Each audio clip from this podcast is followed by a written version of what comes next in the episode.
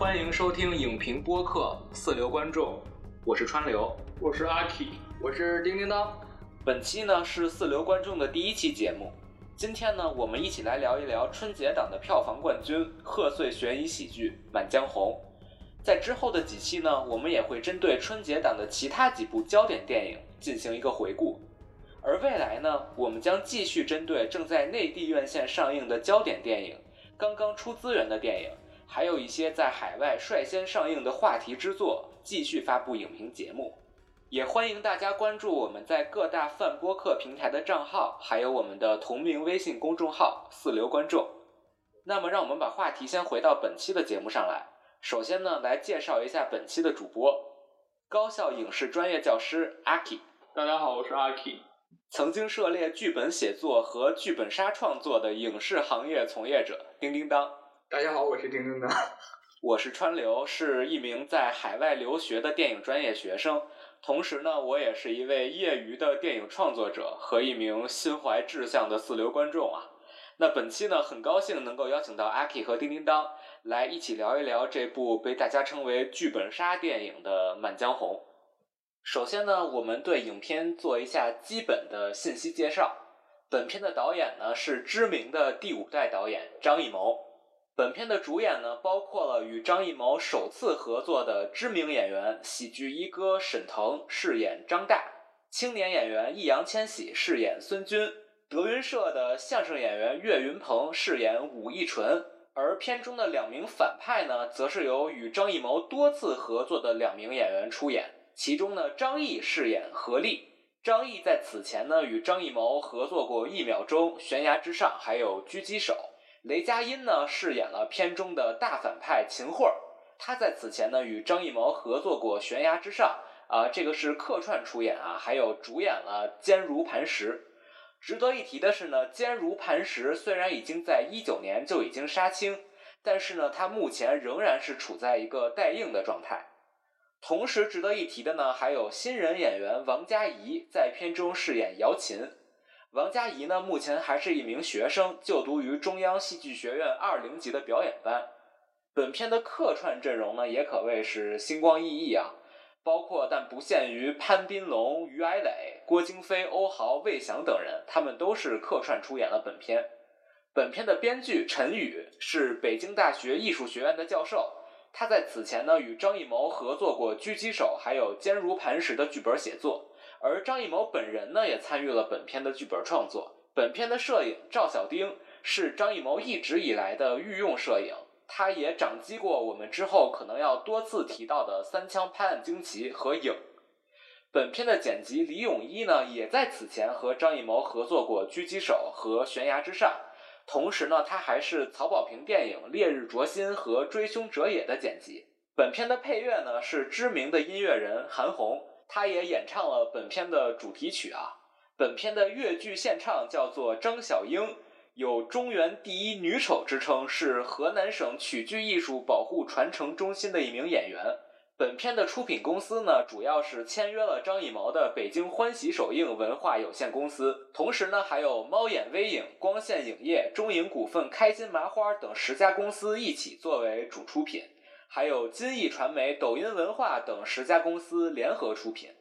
本片的上映时间呢是二零二三年一月二十二日啊，大年初一。片长是一百五十九分钟。本片的发行版本呢分别有数字二 D、IMAX 二 D、Cinity 中国剧目等常见格式。值得一提的是啊，本片的 IMAX 并没有特殊画幅。本片的成本呢是众说纷纭啊，在网上成为了一个论战。有一种说法是本片的成本接近五亿，这就有很多网友呢在网上提出质疑，因为这个片子是一个封闭空间的，看上去很小成本的一个制作，怎么会花这么多钱呢？还有微博大 V 说，估计这个片子成本不超过一千万啊，但是官方呢其实是并没有给出过本片的具体成本是多少的。但不管成本如何，本片的票房啊是收获了巨大的成功，目前已经突破了四十五亿啊，也是稳居春节档的第一。那我们接下来的影评呢，将由以下几个环节构成。首先呢，是请各位主播针对影片进行一个简评与推荐，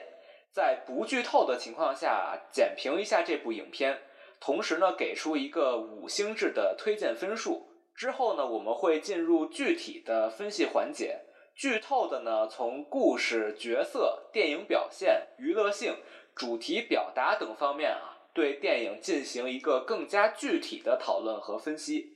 而其中呢，我们也可能会给出一些具体的关键词。在最后呢，我们会就导演前作、相似类型和题材的电影，还有一些相关的事件呢，进行一些拓展的讨论。那首先，我们就给《满江红》这部电影做一个简评，然后打个分儿吧。注意不要剧透啊。那阿 K 先说吧。呃，我打一点五星吧，因为我确实是看的时候这个如坐针毡啊，就是我我是 很难受、很别扭啊，因为我觉得呃，他这样的形式。我个人可能不是太接受，而且我觉得他很多反转都是为了反转而反转，且呃，整个影片当中基本上我是看不到人物的啊，只是有一些工具人儿在完成他既定的一些任务罢了。呃，所以我个人就不做推荐了，我觉得就没看就不用看了。如果这个时间段对于想要有一个两个半小时的打发时间有一个呃不一样体验的这些观众呢，我可能会打个四星，可以看一看。那如果是抱着对于张艺谋导演的期待，或者是带着一些专业角度来评判的这样的心态的话，那我就打个一星，就是大可不必。简评。我觉得这个片子呢是一个品相尚可的商业片，特别是贺岁档的商业片。从这个感官上来体验呢，就是一个大型的荧幕上的诈骗活动。但是你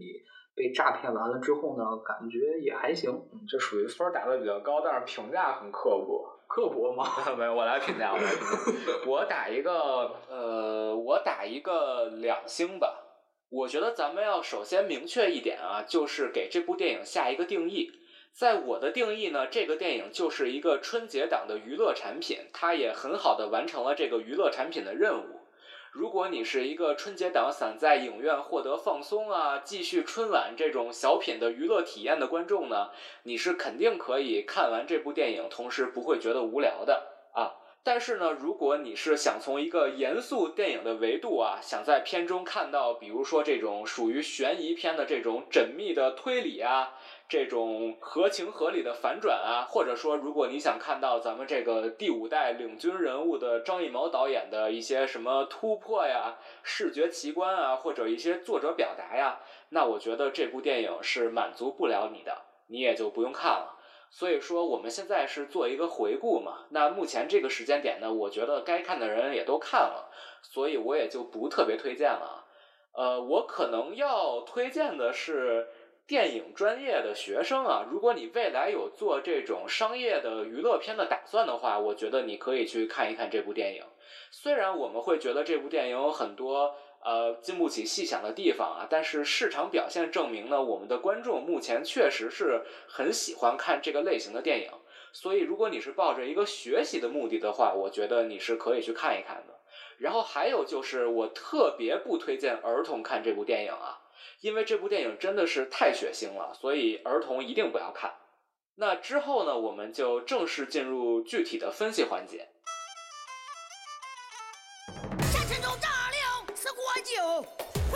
有诈臣服吗？那首先我们来说一下本片的故事吧。本片讲的呢是南宋年间，岳飞死后四年，宰相秦桧率兵呢与金国会谈。在会谈的前夜呢，金国使者死在了他的宰相府里，而这个金国使者所携带的这个密信呢，也是不翼而飞了。那宰相府里的一个小兵张岱。与亲兵营的副统领孙军呢，在机缘巧合之下被裹挟进了这个巨大的阴谋之中啊！他们受宰相秦桧之命，要去寻找密信，还有这个杀人事件的真相。呃，这是表面上的故事啊，但是我们现在开始剧透的说，这个故事实际上呢，是这个主角的小队，他们针对秦桧有一个自己的计划。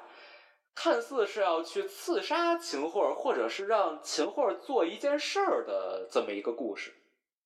那首先呢，我就想问一下二位啊，如何看待本片的这个剧作？可能包含了这个本片的故事还有人物设定吧。哦，我觉得本片的剧作呈现是比较糟糕的。啊，我觉得所谓的片中非常多的反转，在我看来是为了反转而反转。但是我特别理解这样的方法，或者是这样的手法，在观众当中引起热议，甚至非常多人喜欢这样的方式。呃，就几年前有一个西班牙电影叫《看不见的客人》嘛，就当时也是在影迷圈啊，不说大众观众，在影迷圈还是引起了比较大的反响的，就是大家这个对那个片子的评价很高，包括它现在应该豆瓣评分也是八点八左右哈，我最近没看，呃，但当时其实我就觉得这片子在很大程度上就是为了反转而反转啊，当然如果跟《看不见的客人》相比的话，《满江红》的反转就。更加的草，因为就我个人的感官来看，我当时看看不见的客人的那个片子的感觉就很像咱们三个人现在在这儿开一剧本会，就所有的情节点、故事走向都是咱们在这儿开会拍脑门想出来的，而《满江红》这样的感觉就更加的强烈，所以它的所谓的故事性，在我看来很大程度上是不太成立的啊。而且从人物角度来讲的话，其实我觉得也是所有人物，我觉得都挺单薄的。我反而觉得啊，我反而觉得里边最不单薄的，恰恰是秦桧啊，恰恰是秦桧，我倒觉得是塑造还挺成功的。虽然他的戏比较少，但在这个片子里边，我倒觉得秦桧是一个呃最让我觉得成功的人物的点，而其他主角包括。张大也好，包括孙军也好，包括何力、武一纯也好，我觉得他们都只是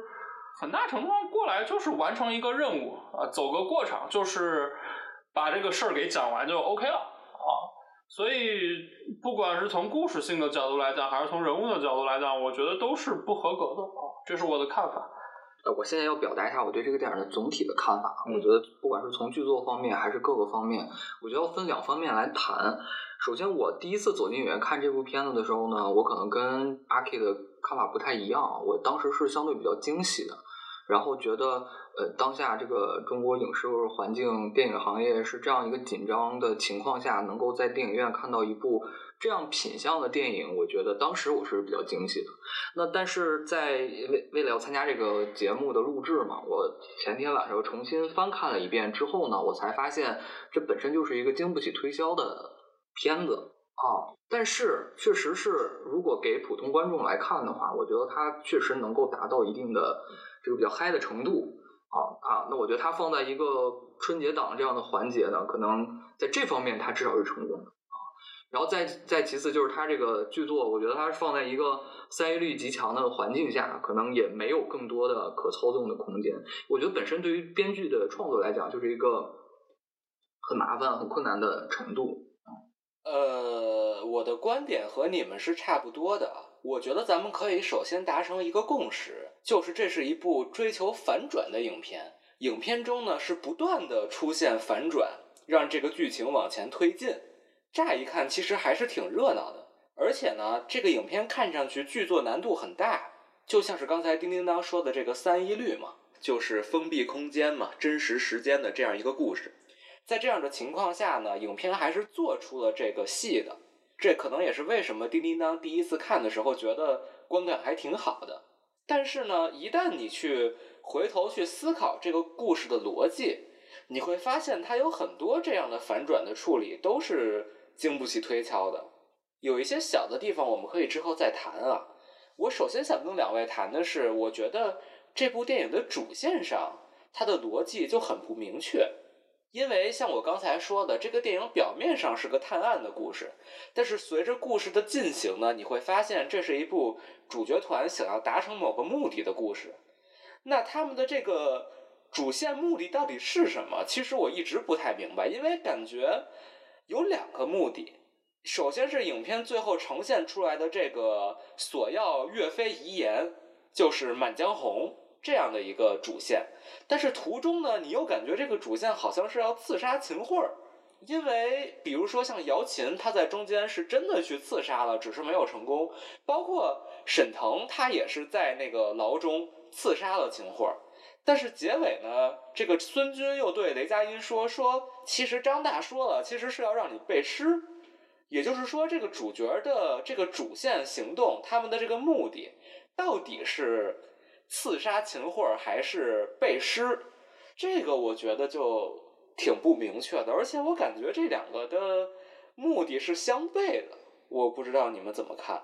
我觉得首先啊，这个电影从本质上来讲是一个改变历史的电影。那就立尊重史实的角度，或者是尊重所有这个观众的观影情绪的和精神力量的这个层面来讲，我觉得它主线大概率不会是一个刺杀。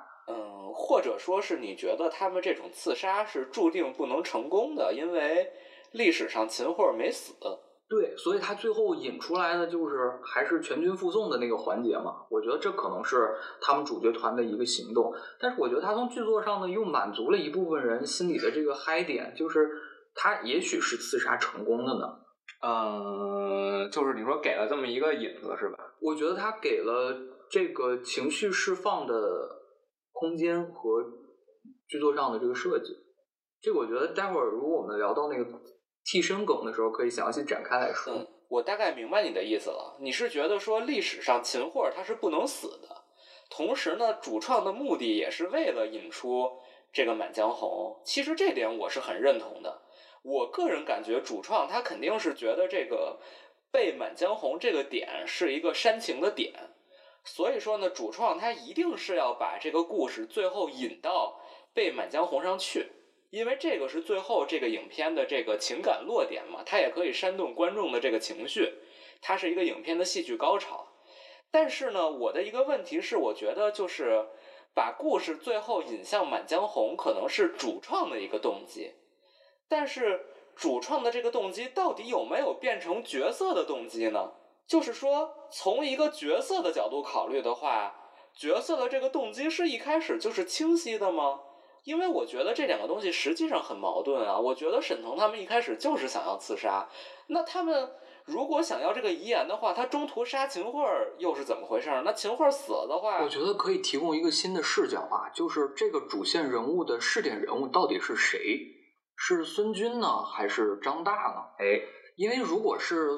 张大的话，我们当然可以把它理解成他们的行动。呃，一是刺杀秦桧，二是得到遗言，因为这两个是相悖的嘛。因为我肯定是先得到遗言才能刺杀他，否则我刺杀了他，我得不到遗言了。嗯，也许他们的主线任务就是两两者结合。但是如果按照整个影片呈现的效果，孙军是一个不断在摇摆的状态。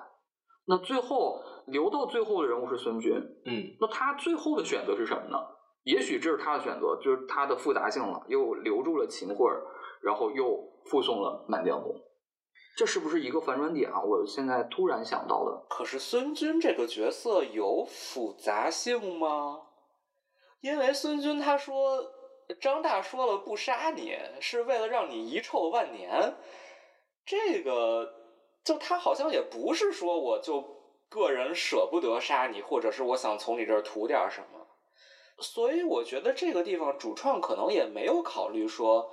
想要去塑造出孙军这样一个角色摇摆的状态吧，他可能还是为了实现反转，而不是去追求所谓的这个角色的复杂性。所以这个其实我觉得是跟他整个故事的叙事方式其实是相贴合的，因为由刺杀到最后变成附送满江红，这本身就是一个很大的反转，而这个故事本来就是在不停的反转、反转、反转，所以它主线最后给了一个反转，这其实是。其实是特别贴合它的整体的逻辑的，所以说你觉得这个从刺杀转向背诗是这个电影追求反转的形式的一环？对，而且是最重要的一环。呃，所有之前的铺垫可能都是为了最后的这个铺垫而铺垫的。呃，可以这么说，本片是一个由反转构成的电影，其中有很多小反转，而主线上呢其实是有几次大反转。这个大反转呢是人物目标上的反转。可能第一个大反转呢，是人物的目标从查案变成了刺杀秦桧儿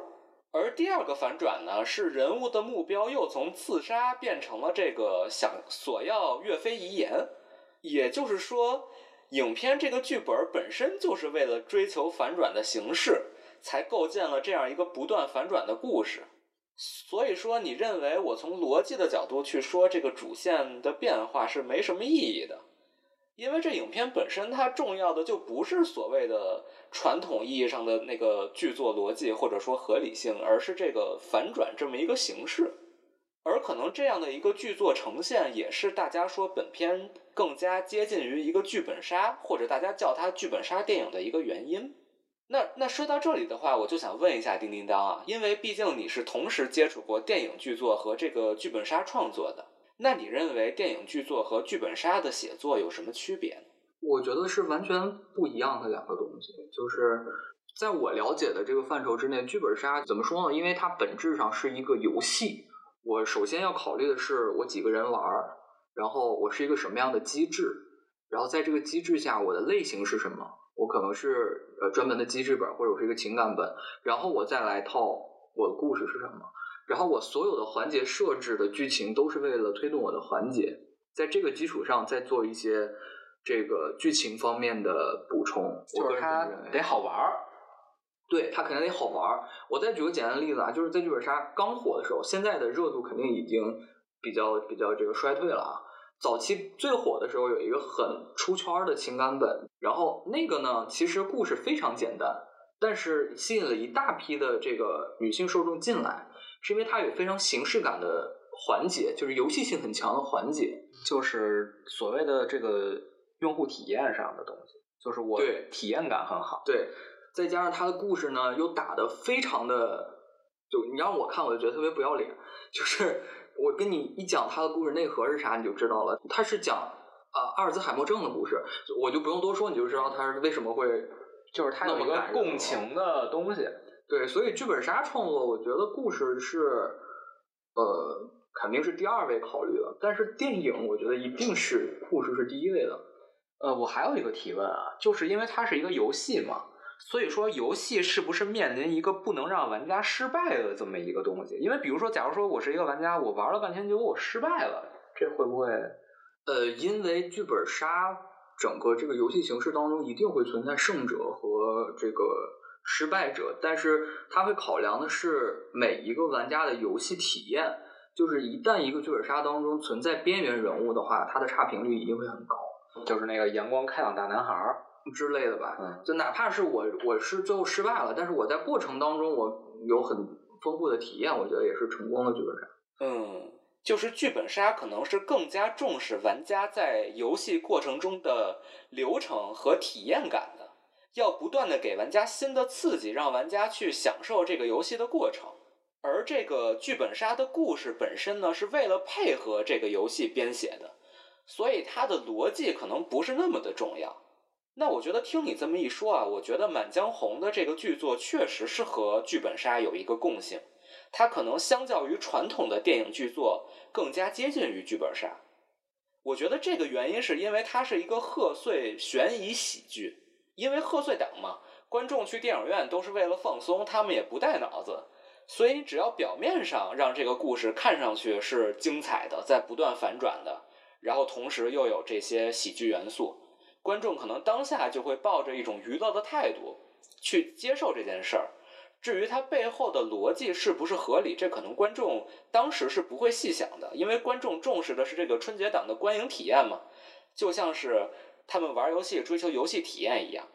同时呢，可能因为是贺岁档嘛，我觉得观众可能也不想看到一个坏的结局。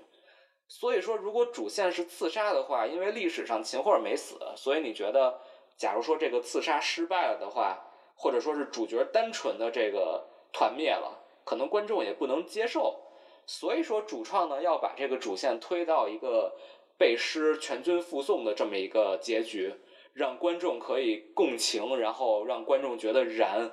我觉得这可能也是照顾观众的所谓的你说的游戏体验吧，或者说是观影情绪的这么一个东西吧。而张艺谋选择在春节档做《满江红》这样一部电影，他肯定是最后是追求的就是观众的体验。而不是所谓的作者表达，所以咱们虽然觉得《满江红》有很多剧作上的问题啊，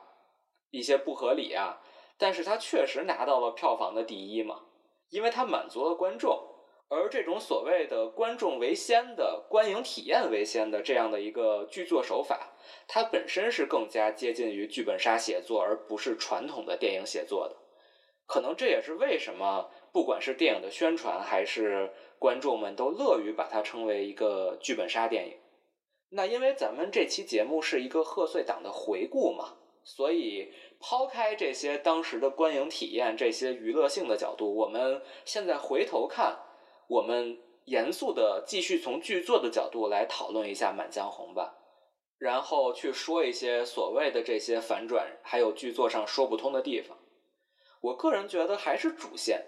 除了刚才说的那个动机不明确啊，我觉得还有一点是这个影片的主线呢，完全是依赖巧合的，就是所谓的主人公啊，这个张大的这个计划，它完全是建立在巧合的基础上的。就是张大这个人是咱们这个影片的做局者嘛，而且他最后也成功了。那张大的这个局呢，其实结局的一环是要把孙军拉到这个局里，而他为了达成这个局呢，他需要有一系列的巧合全部成功。比如说，他需要那个王彪拒捕被孙军给杀了，然后那个什么丁三旺那个打更兵。就正好能被孙军射到喉咙上，然后包括之后姚琴去刺杀就得失败，就它是一系列你感觉特别特别巧合的一些经过，然后他们告诉你这些巧合是一个计划，但它里边看不到任何那种计划的必然性。我觉得这是我觉得最解释不通的地方，我不知道两位是怎么看的。啊，其实解释不通的细节非常多了。就是你刚才说的这个，我当然觉得是一个是一个 bug，但是可能呃，从我的角度上，我觉得因为本身张大作为一个身份非常低微的大头兵，他想去完成一个不管是刺杀秦桧也好，还是让他被满江红也好，这样的一个任务，他必然是势必要赌上非常多运气和巧合的成分的啊。所以，因为他手里的牌很有限。所以他就必须一环扣一环，环环相扣，才能达到他最终的目的啊！所以从这个角度上来讲，我觉得也不是说完全不能接受哈。当然，确实可能这个有点太想当然了哈。呃，另外，我觉得可能对于我来讲，我觉得比较大的我不能接受点，甚至我会觉得这个故事在五分之四前的一个核心就是所谓的金人密信这个东西，嗯。其实这个东西，说实话，我就觉得不是特别的成立。嗯啊，我就觉得不是特别，就是这个东西，首先我要打一个特别大的问号，是这个东西如此重要吗？就是拿到秦桧，呃，通金人的证据就如此重要吗？二是这封信的内容，其实我们大家不知道这封信的内容，就是不能说我我拿了一封与金人的密信，就一定是我跟金人。私通，然后我卖国求荣的证据。另外还有一个核心的问题就是，怎么说呢？就是哎，这这这可能说的有点多了。就是因为秦桧在此之前，他是被金人掳走过的，他在金人那儿生活了很长时间，他后来被放走，呃，所以他跟金人有一些，当然这这是历史事实啊，他跟金人有一些联系。首先这事儿特别特别的正常，而且他常年的去参与跟金人的和谈。就是你觉得这在历史上这事儿本来就是不能细想的。对，二还是一个问题，就是首先历史上也是啊，秦桧到后边可以说是这个权力滔天啊，甚至就是有传言说赵构都要在自己的靴子里边藏一把刀，就害怕秦桧会害死他。就是如果秦桧都已经权力滔天到这种程度，怎么可能会被一封信给吓到？就这，当然这是历史的问题啊，这是历史。回到我们这个片子，其实。同样也有类似的展示哈，就首先武义纯拿了免死金牌啊，拿了一个他那其实不是免死金牌，免死金牌应该在宋朝没有这东西啊，就是免死吧，对对，就只是一个皇上的信物啊，当然它确实是一个非常具有权威性的这样的一个认证的东西。秦桧想杀就杀，这其实是完全不把皇上放在眼里的。对，你不把皇上不把赵高放在眼里，你怎么那么害怕这个信被拿走作为你串通金人的证据呢？这个本身我觉得逻辑就不是很成立。另外一个逻辑不成立的点，OK，你可以说这个信不是为了让他面圣，然后让他弹劾秦桧的证据，而是他是说有拿到了世中对这些人对拿到了一个具体的证据，就可以让大家更加去骂他了。啊，但是我觉得这个也是不成立的，就是我觉得有没有这个东西不影响呃百姓们骂他和韩韩世忠弹劾他的这个结果啊，就是我我觉得这个不是非常成立哈。我觉得这个信有一个非常魔幻的地方，是在于他那个信，他甚至后来都不是原件了，那个信被姚琴给吃了。然后又复写了一遍，又绑到鸽子上，然后那秦桧他就说：“你这就是你瞎写的，你不就完了吗？是吧？对对对。就如果这是一个原件，你说你一直到最后这上面有个什么，就哪怕他编一个什么水印吧之类的东西，我觉得这都可以说得通。但是从这个信被姚琴吃下去的那一刻，我觉得这东西已经没有说服力了，因为你随便说，对对，你就没有物证了嘛。你要这么着的话，秦桧早就被诬陷。一万次了，就是咱们说麦格芬，麦格芬，你麦格芬不能换啊，对吧？这是一个问题。是的，是的。还有一个就是我觉得很大的 bug 就是，呃，武一纯当中跳反了一次嘛，就是他那个跳反，在我看来，所谓的反，人家是正跳正了一次，对，就就我在我看来完全没有意义，而且后来他又跳回来了。哎，这而且他把姚琴藏起来之后，然后又又又带着大家去找他，就那段我真是没看明白。就这儿我说一句啊，我觉得这个片子里虽然是喜剧啊，但我大部分都没笑啊。我笑的最厉害的一次，别人都没笑，就是那个公堂会审的时候，那个张译他说武艺纯是跳梁小丑，我当时噗就笑了。我们想一想武艺纯这个角色啊，他掐死了姚琴的姐妹，假装是姚琴吊在那儿。然后他进去以后翻白眼晕倒了，然后开始被沈腾抽大嘴巴，然后抽醒了。那他这个行为，他在全片的行为不就是跳梁小丑吗？就完全是在装疯卖傻。但是他装疯卖傻的意义在哪儿呢？而且就是他的背景那么的强，他是什么？对，爱妃的侄子，外甥，外甥。哎，但是他怎么就又怂了呢？就突然又跟那个张译说：“哎呀，我这个人是有点无耻。”就他这个，他作为一个这样的人，他拿着免死金牌，他发现不免死了。我觉得正常人的逻辑是，我就赶紧跑就得了，或者是我怎么着提防一点吧。他居然是就怂了，所以我一开始呢就觉得，就是因为他上来是。小岳岳，我就觉得这就是一个色彩人物，就是一个喜剧角色。其实就是不用去管他的逻辑，是吧？我估计编剧可能也是这么想的。我觉得他里面所有的人物可能都是这样的目的设计，就没有，就是因为他是个，其实严格意义上来说应该是算是个群像吧。咱们可不可以这么说？就是除了这个张大和这个孙军以外，其实都很脸谱化。可能秦桧你们会有一些嗯，我也疑义。但是至少咱们说摊到这个岳云鹏这儿，那是肯定是脸谱化了。嗯嗯，他何力这个角色其实也挺那种，就是张译挺脸谱。他可能有一个点，就是最后那个陶丫头没死，可能就说哦，这人还有一点善念。但这也是那种特别特别细枝末节。哦，对，你说到这个，我还想起来，就是怎么最后这把刀就交给姚琴把何力给砍了呢？就这个太他他怎么最后会犯如此低级的错误呢？而且特别不理解那个需要选择宝石的。那个设计是为了什么？就是他会有很多这种无效的反转和无效的悬疑，比如说像武义纯这整个一条角色，我觉得就是一无效反转。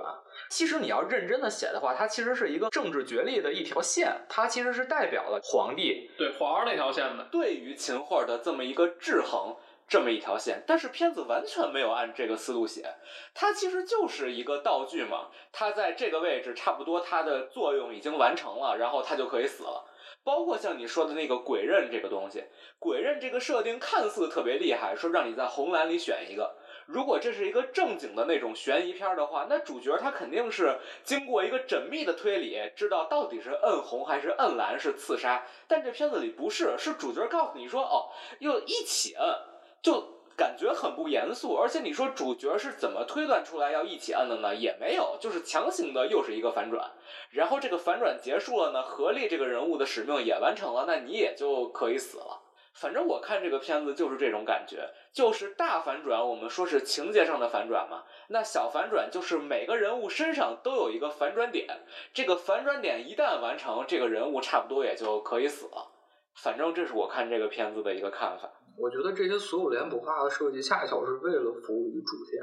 就我们刚刚不是提到三一律嘛？我觉得为什么，就包括我自己本人也第一遍看完觉得还 OK 的感觉，是因为它在一个固定环境下遵循的三一律就有很多的假定性。然后我觉得，毕竟是国师出自国师之手的作品，他肯定用很多的技巧让你跟随着他的假定性往下走了下去。但是我觉得这片子一定不能看第二遍，看完你就发现啊，什么呀？我还有一个问题就是。我觉得这个片子像剧本杀的，可能还有一个点是在于，我觉得这个片子有一些设定是有点魔幻的，因为就像叮叮当刚才说的，这是一个历史改编嘛，而且张艺谋之前是拍过历史改编的，就是《影》，《影》其实是三国的同人小说嘛，但是呢，《影》它是做了一个虚化处理的，它已经不是蜀国和吴国了，它人物也都不叫什么周瑜了，它叫什么子瑜是吧？也不叫关羽了，叫杨仓。我觉得这种戏说是可以的，但是它《满江红》，它虽然片头说的是一个虚构故事吧，但你总归是一挺严肃的一个一个历史事件。它最后的结尾也是一个特别严肃的一个岳飞遗言，但是它片中的有一些处理，比如说沈腾，他背后是有一层假皮的。它一揭开才出现那个精忠报国，就那个年代是有没有这种特效化妆技术？还有就是结尾秦桧这个替身，就觉得影，因为它是一个那种同人文学嘛，我觉得影里边有个替身，这我是能接受的。但是就是《满江红》里边出现一个替身，这个在严肃的历史背景下，这东西合不合适？就是这个完全不是导演考虑的问题吧？就是他只要拿到这个效果就 OK 了。就是至于说你这南宋有没有这种化妆化妆的技术啊，扒层皮啊，然后这个有一个假秦桧是不是合适啊？他这个我觉得他就不会考虑这么多了。只要能达到这样的效果，他其他的就可以忽略不计。而且我觉得他本身也是本质上也是一个。同人文，我觉得为什么我会对于本片的这个揭皮还有替身的这个设定感觉很难受，但是影的那个我能接受啊。我觉得是因为就是同人文也有层次嘛，比如说影是三国的同人，他可能是三国志的同人，也是三国演义的同人。那三国演义呢，也是三国志的同人，他们都是背离史实的艺术创作。而三国演义的文本和影的文本的区别在于呢。影的文本的主题呢，是完全为了去讨论何为影子、何为真身这样一个主题，所以它这样一个替身的设定，我是能接受的，因为它完全是在历史的架构下呈现出一个作者的主观的一个想象，它本身这个设定就是魔幻的。但是《满江红》我觉得不太一样，因为《满江红》的故事内核是岳飞遗言嘛，是为了拿到《满江红》这首诗。而《满江红》是岳飞写的，这是一个历史现实，所以我觉得《满江红》虽然是戏说历史，它是历史改编，但我觉得它的程度可能应该是和《三国演义》一样的程度，就是它虽然对于历史有一个美化加工的成分，但是它让人乍一看这东西是真的。你看《三国演义》电影的时候，你也会觉得这好像是个历史剧，对吧？《三国演义》是可以被称为历史剧的，但是影是绝对不能称为历史剧的，因为在我们这个地球上，历史上是不可能出现一个长得一模一样的替身的嘛。那同理啊，在我们目前《满江红》的这个故事里，一旦它出现了这种扒皮啊、什么替身这样的设定，观众就完全不相信这个故事的真实性了。就是说，它就不再是历史剧了，它是一个架空历史剧，就相当于它变成了一个剧本杀嘛。那我觉得在这种情况下，这种魔幻的设定呢，是对于影片的这个主人公们的牺牲啊，还有这个岳飞遗言的这个主题的一个巨大的一个损害。因为这样的魔幻设定，它破坏了观众那种对于历史的代入感，他就觉得这是一个纯纯的架空，它就是类似于一个那种游戏了。所以这是我观感上觉得不好的原因。但我也知道，不同观众对于这个虚构性的接受程度是不一样的嘛。而且好像大部分观众也是可以接受这个替身的设定，而且结尾还是被感动了，所以我就只是吐槽一下。那我还想跟大家讨论的是关于替身这个设定本身，还有它出现的这个时机，我不知道两位怎么看？因为我个人的观感是，我看到全军覆送满江红的时候，我觉得这个电影已经要结束了，结果这时候又突然出来替身这一番儿，就是单纯的又一个反转，我就觉得。嗯，就这个时候还有必要再反转这一下吗？我不知道你们怎么看。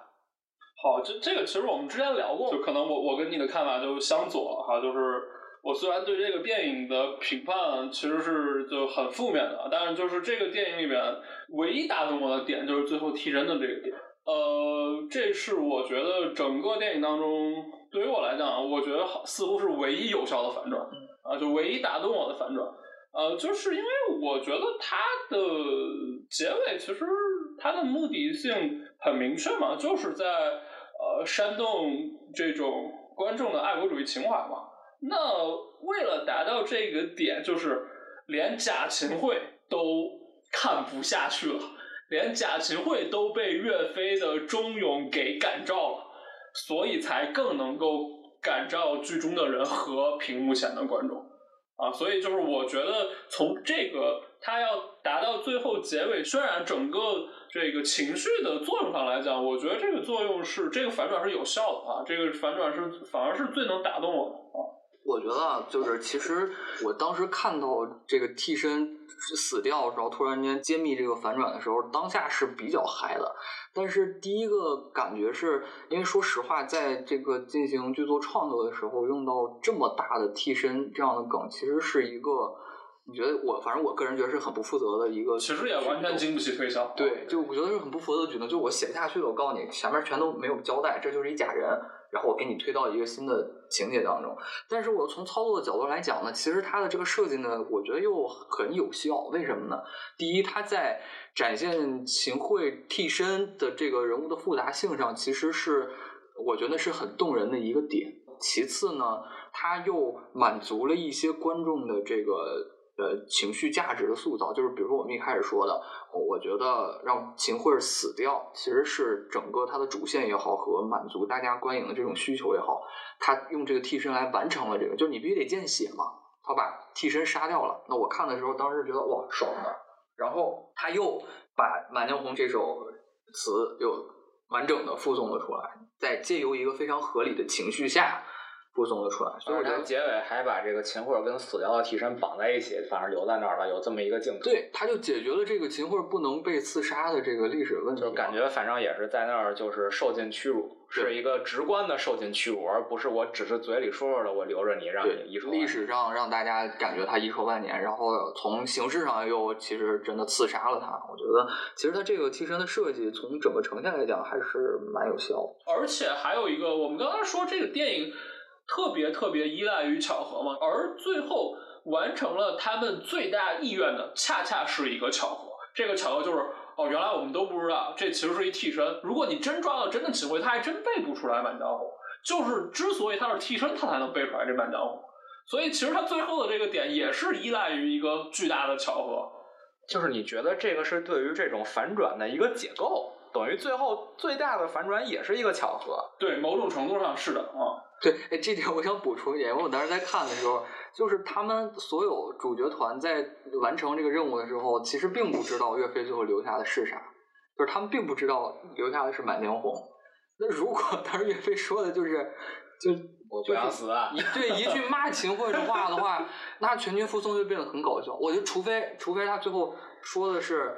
秦桧，我爱你，你知道 这种它就有情节的复杂性，要不然这也是个大巧合。你知道这个点是什么？是因为片名就叫《满江红》，所以你观众有心理预期。对，观众是在想它到底什么时候出。对，所以我一开始就说，就是这个主线是主创心里要推到《满江红》。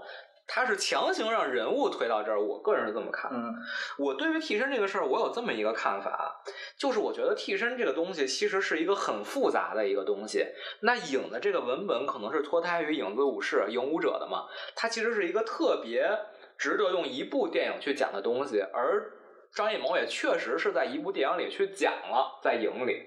而把替身这个东西放到这儿。作为一个背完诗以后烘托情绪的一个反转，就不管是阿 K 说的这种，就是这种巧合的这种解构也好，还是叮叮当说的这种，就是观众情绪上的释放也好，我总感觉把它在这儿作为一个，就是作为一小番儿，我觉得有点浪费了。我觉得如果咱们从剧作的角度上来说，假如说他设定了这个真假情货。他有没有可能在一开始就把这个替身的东西给说出来？就是我告诉你有两个，那不就是宋朝版的影了吗？但是就是他像那个桌下炸弹理论嘛，就现在的情况是不告诉你桌子底下有炸弹，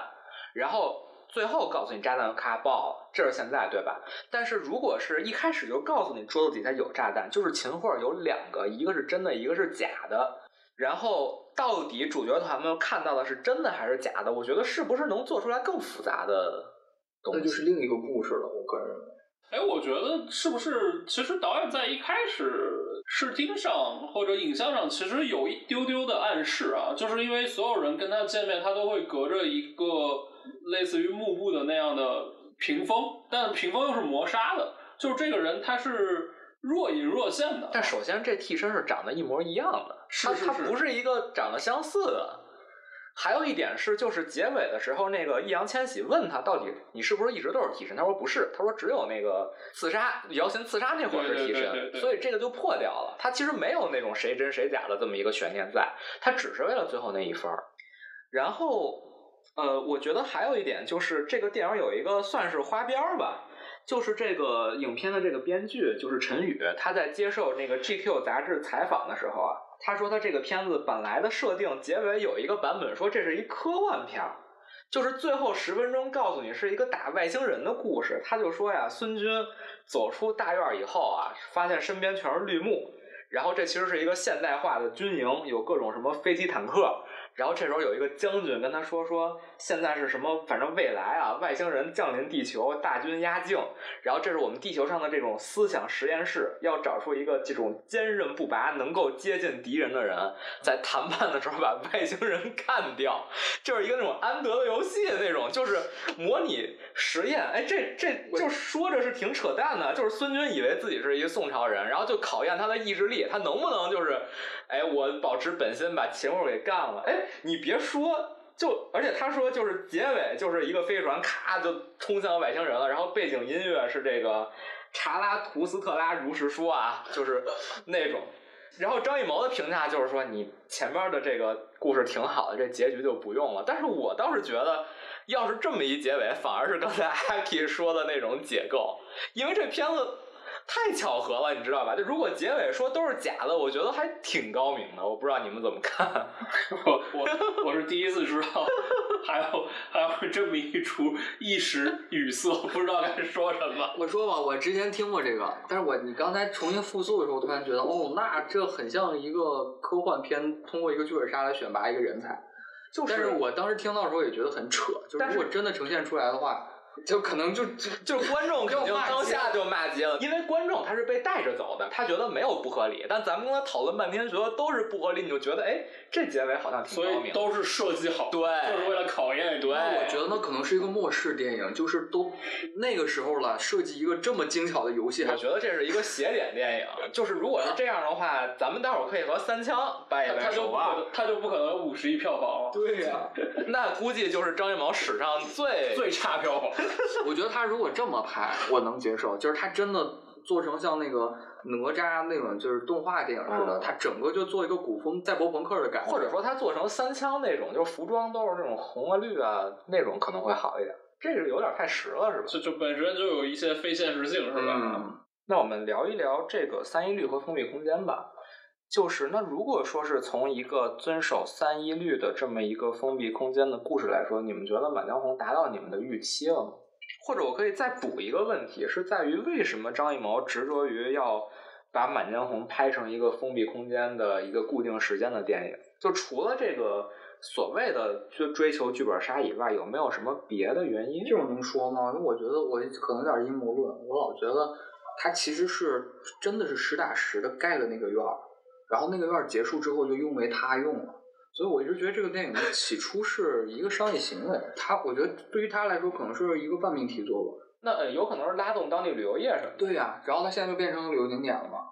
我没有具体去查他这个片子大概是什么时候拍的，但是他肯定是，我觉得应该是跟疫情期间，而且跟冬奥肯定是有交的对有交叉的，他一定是就是忙里偷闲去拍了一个这样的片子，而一个封闭空间的三一律的这样的一个电影拍起来会很快，而且我个人觉得啊，当然这个可能是也是现实层面的一个问题，但是我没有求证啊，只是我个人的一个猜测，就是其实张艺谋前几部前作哈国师的票房成绩都不太好。然后包括上一部也是春节档的啊，就《狙击手》，《狙击手》好像票房只有九亿左右，这放在春节档里面是一个很糟糕的成绩了，说实话。所以其实它可能不光是时间成本有问题，可能金钱成本上也会有一些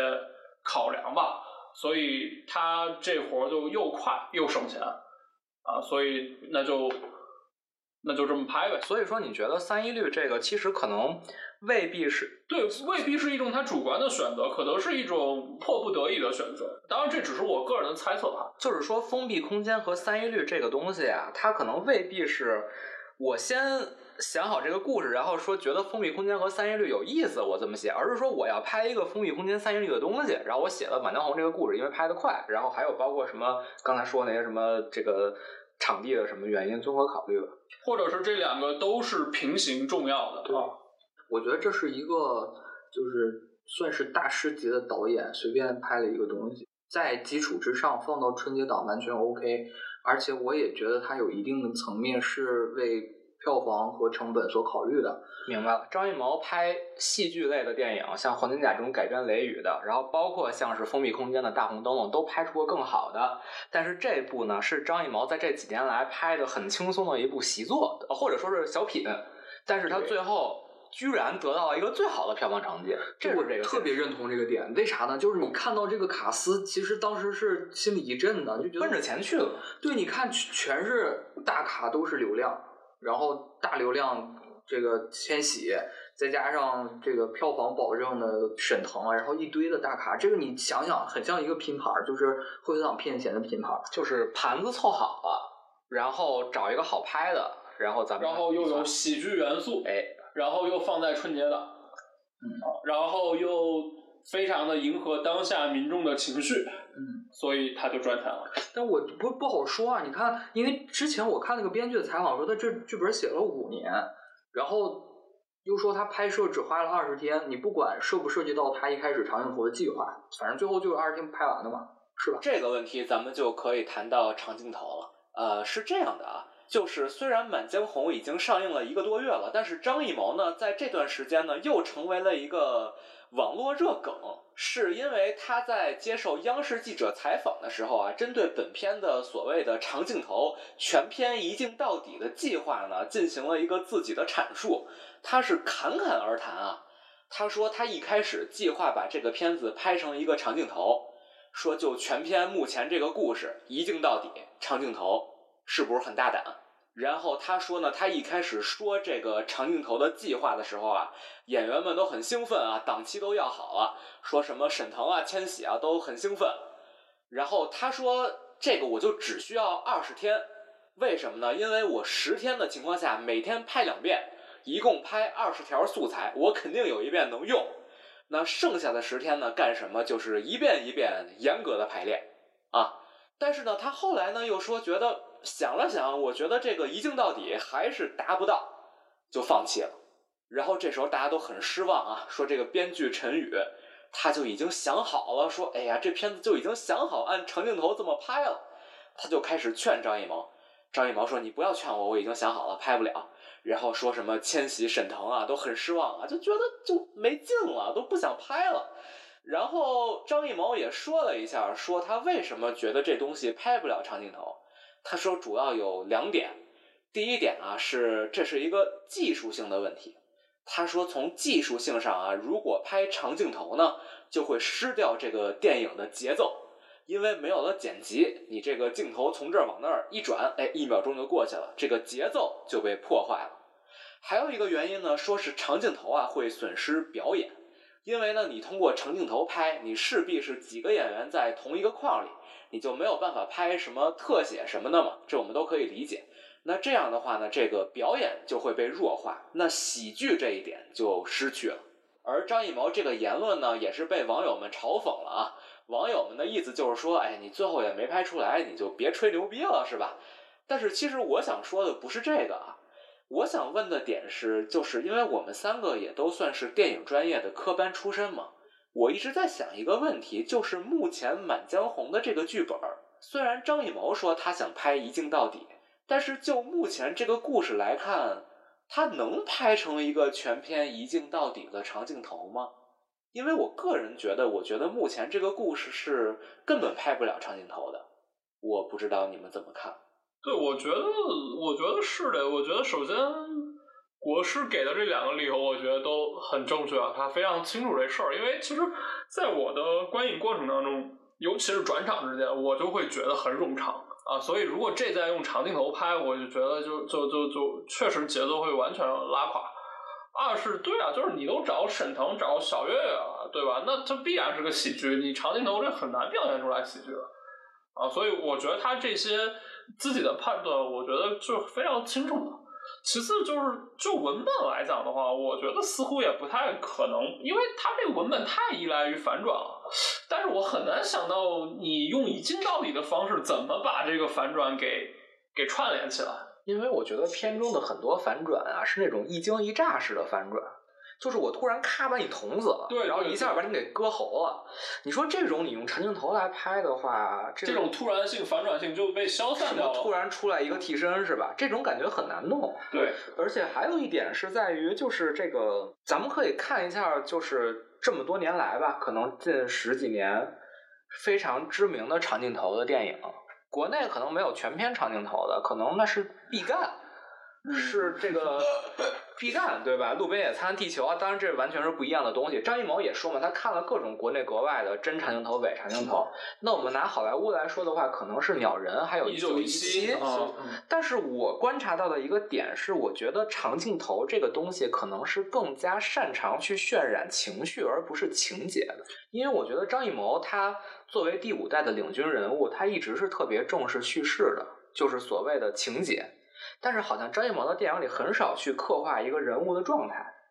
就是我们说，比如说鸟人吧，他其实讲的是这个人他的一个自我的挣扎嘛。一九一七他可能更像是一个闯关，但他本身也是关于一个人的故事，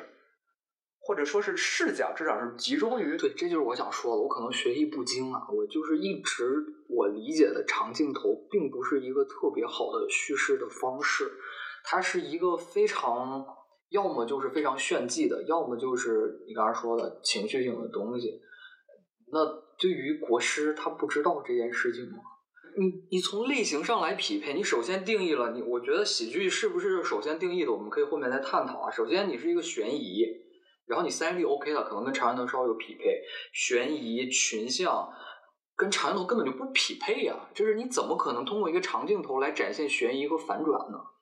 还有就是，可能有一个问题是，长镜头一般总得跟着一个人吧？对，你视点很难转换啊。对，目前这种情况，比如说沈腾他们走了，雷佳音他们在这儿和张译一开会，然后待会儿又转到那边去了，这个那你就就会涉及大量的过场戏，你的镜头一直在动，各种空镜，对对，那就完全忽略了剪辑的艺术嘛？我觉得。对，而这个影片在呈现方式上，恰恰是需要剪辑的。一方面是刚才说的这个全知识点嘛，当然这个可能他要是做长镜头的话，他有一些解决方案啊，比如说像你们说的加一些过场啊什么之类的。但是我觉得更重要的一点是，这个影片的高潮环节，就是所谓的全军覆送的这样一个地方，它是怎么样烘托这个情绪的呢？它是依靠的剪辑呀。因为片中这个全军覆送，它依靠的是小兵的传话，他从院子里一层一层往外传，传到院落里。而影片在这儿呢，是把这个背诗做了一个混剪，等于在真实时间里，这每一句诗都是雷佳音先背，然后千玺再背，然后底下欧豪他们再背，然后外边的院子再背，然后在外边再背，它是一个复读机。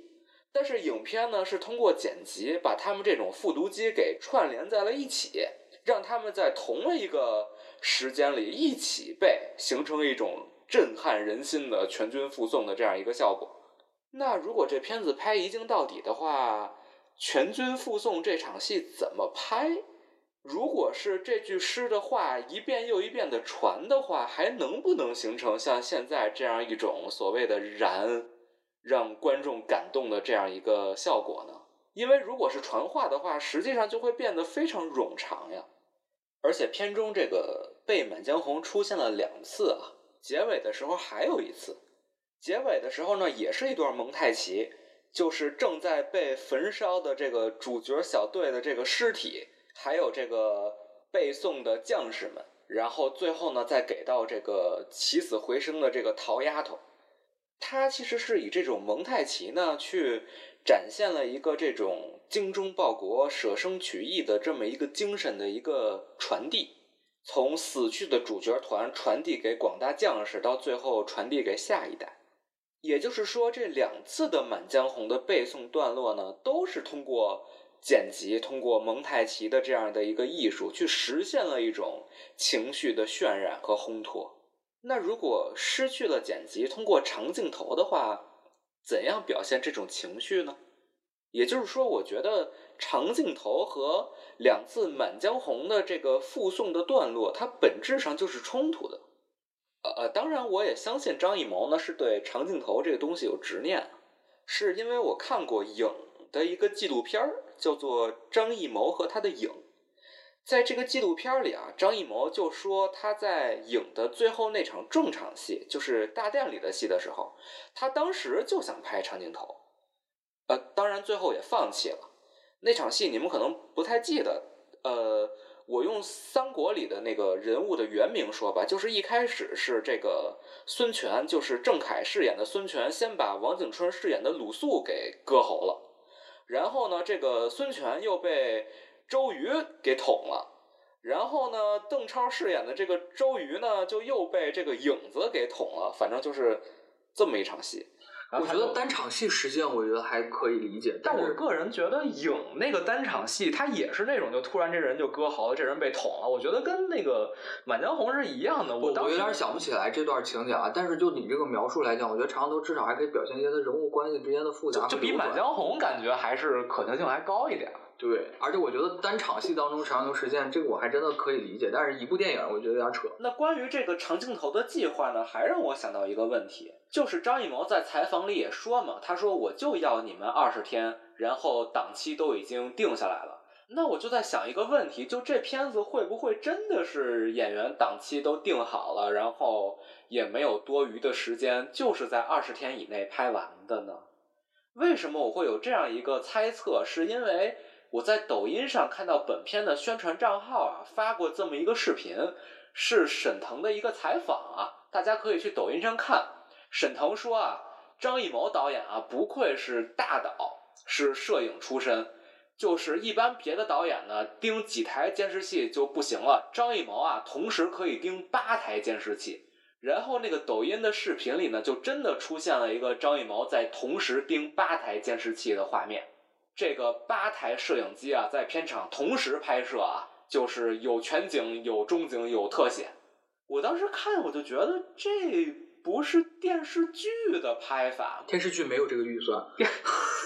这我就在想，这片子是不是真的特别快的拍完的？因为你想，你是八台摄影机拍的话，我觉得肯定是为了保这个速度嘛。你可以设想一下，这样一个封闭空间的片子，你在一个小房间里放八台摄影机，这还有什么所谓的美学上的构图的空间，对吧？能互相不穿帮就不错。而且还有就是，我觉得这个片子里有很多这种技术性上的瑕疵啊，比如说这个片子的故事是发生在凌晨啊，它实际上是那种天蒙蒙亮的一个效果。但是我们从抖音上的花絮也可以看出啊，这片子是完全都是日拍夜，在白天拍摄，通过调色把它调成晚上的。呃，我个人感觉这片子的调色其实还是挺假的，反正我自己看的时候觉得这个不太像是真正的凌晨的样子。还有就是这个电影的某些场景呢，真的有一些技术问题啊。就是真正的技术原因，比如说有一场是张大、孙军和武义纯在房间里密谋的戏，那场戏我不知道是打光还是调色的原因，你可以看到那三个人的特写，那个光是不接的。还有就是最后孙军和秦桧对峙的那场戏啊，你会发现画面里有特别明显的噪点，我猜测这可能是从一个比如说一个四 K 的一个呃中景的素材截出了一个二 K 的特写导致的。反正感觉这个片子整体上来看，制作上特别的仓促，我不知道是不是和这个拍摄时间很短有关啊。同时，我还有一个问题啊，就是我在想呢，因为张艺谋他一开始打算拍一镜到底，所以这个故事呢，他肯定是顺序讲述的。这个大家都可以理解嘛，因为你没有剪辑，所以故事就是一个从头到尾的一个真实的一个时间线。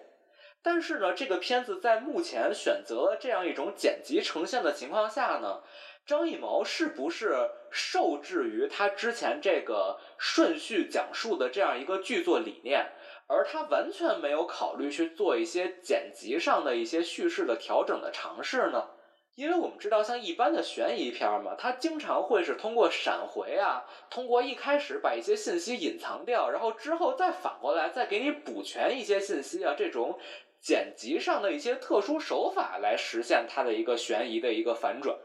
但这个影片里完全没有。就像我刚才说的，像那个真假秦桧这东西，有没有可能一开始我就露出来？或者说是，比如说像是呃，就是还是孙军与秦桧对峙的那场戏嘛？片中的交代呢是孙军和张大先在牢里呢有一个密谋，就是张大先是露出了那个精忠报国嘛，然后把孙军给感动了。但是把秦桧叫来以后呢，张大又要刺杀秦桧，让孙军一起上，孙军又不上，然后这儿呢感觉又是一个背叛。秦桧说我们商量好了，然后之后孙军又跟秦桧又上楼，然后又抖出来一番，说其实我还是要逼你。但是我觉得是正常电影的话，我觉得可能这儿的处理就是先是张大和孙军押到牢里，然后他们有一个对话，然后但是他们说了两句，可能这就切了。直接切到秦桧那边，有小兵来报说什么那个密信的信息，然后秦桧去看，然后张大要刺杀，然后孙军把张大杀死。这样的话，孙军感觉是很明确的，还是秦桧这边的嘛？他之前没有那个和沈腾的密谋，然后孙军再和秦桧上楼，这时候再兜出来，闪回一下，就是孙军和张大已经在牢里。密谋了，然后张大露出了精忠报国，把这个煽情的点作为一个反转来做，我觉得这可能是一种剪辑上的比较常见的这种悬疑片的拍摄手法。而且这样的话，因为没有提前露出那个精忠报国嘛，所以就是孙军有没有跳反这个悬念可以延宕到就是他和秦桧对峙的那一刻。因为现在这种瞬时间的处理方法，精忠报国那场戏拍的特别感人，所以观众可能觉得孙军在杀沈腾这块压根儿就不是一个真的叛变，是一个局，然后观众事后就会觉得这是一个无效反转。但是是不是因为张艺谋呢就受制于之前一镜到底计划的这么一个顺序叙事，所以没有实行任何这种剪辑上的处理去达成一个反转的这种惊喜的叙事？我觉得可能，我觉得就导演就是导演的取舍吧，这就是。我觉得可能性不大，因为就算是没有这么拍，后期调剪辑的空间也是很大的。就是他就压根就没想这么对，没想这么去世，我觉得，因为但是它存在一个整体的问题，就是假设是真的一个悬疑性的东西，或者是这种反转性很很多的东西，我觉得前期可能会做很多的，不管是剧作还是导演手法上，会做很多的错误引导的东西。但是这个片子给给你的不是错误引导，全都是给你新信息，然后告诉你新信息是假的。对，因为一般的那种烧脑片啊，它是会有各种闪回，然后告诉你其实怎么样。咱们就说最传统的那种侦探片。什么福尔摩斯这种，他难道不都是哎闪回一下？但是好像这个片子里，它虽然是所谓的烧脑类型，但完全没有闪回，还有隐藏掉一些信息，然后在关键时刻再给你反转。所以感觉，我觉得，我就是想想到一个点啊，就是我觉得可能也不是你刚才说的那个原因，因为在牢里的那场戏是孙军这个人的一个很重要的。抉择点和就是这个人物凸显的一个点，就包括后面，我其实到最后我也没想明白，他那一下是他真的在摇摆呢，还是他在他们两个已经密谋好了在做一件事情？所以可能我觉得可能国师的重点还是放在对于人物和情感的塑造上，就是所以它的悬疑性就不是就是它的取舍，就是如果。用闪回的话，跟现在的效果肯定就不一样了。就是他可能是导演想让你看到的，就是直接的反转，对，而不是你又回去说哦，原来这儿埋了一个梗，他要的不是这样，他所有的逻辑都是这样，就是直接给你新的信息嘛。嗯，啊，所以可能这就是他他本身想要的，就是至于你说那个方法，就是可能他压根就没这么考虑啊。那我们之后顺着这个话题继续聊一聊本片的表演吧。因为张艺谋也在长镜头的采访里说，他说不选择长镜头的重要原因，是因为使用长镜头的话呢，那景别上受限，表演呢就会被削弱，而喜剧这个东西就不好做了。所以我们可以看到，在张艺谋的意识里呢，本片的表演和喜剧是存在非常强的关联的。他在一开始呢就决定在本片中去进行一个喜剧性的表演呈现。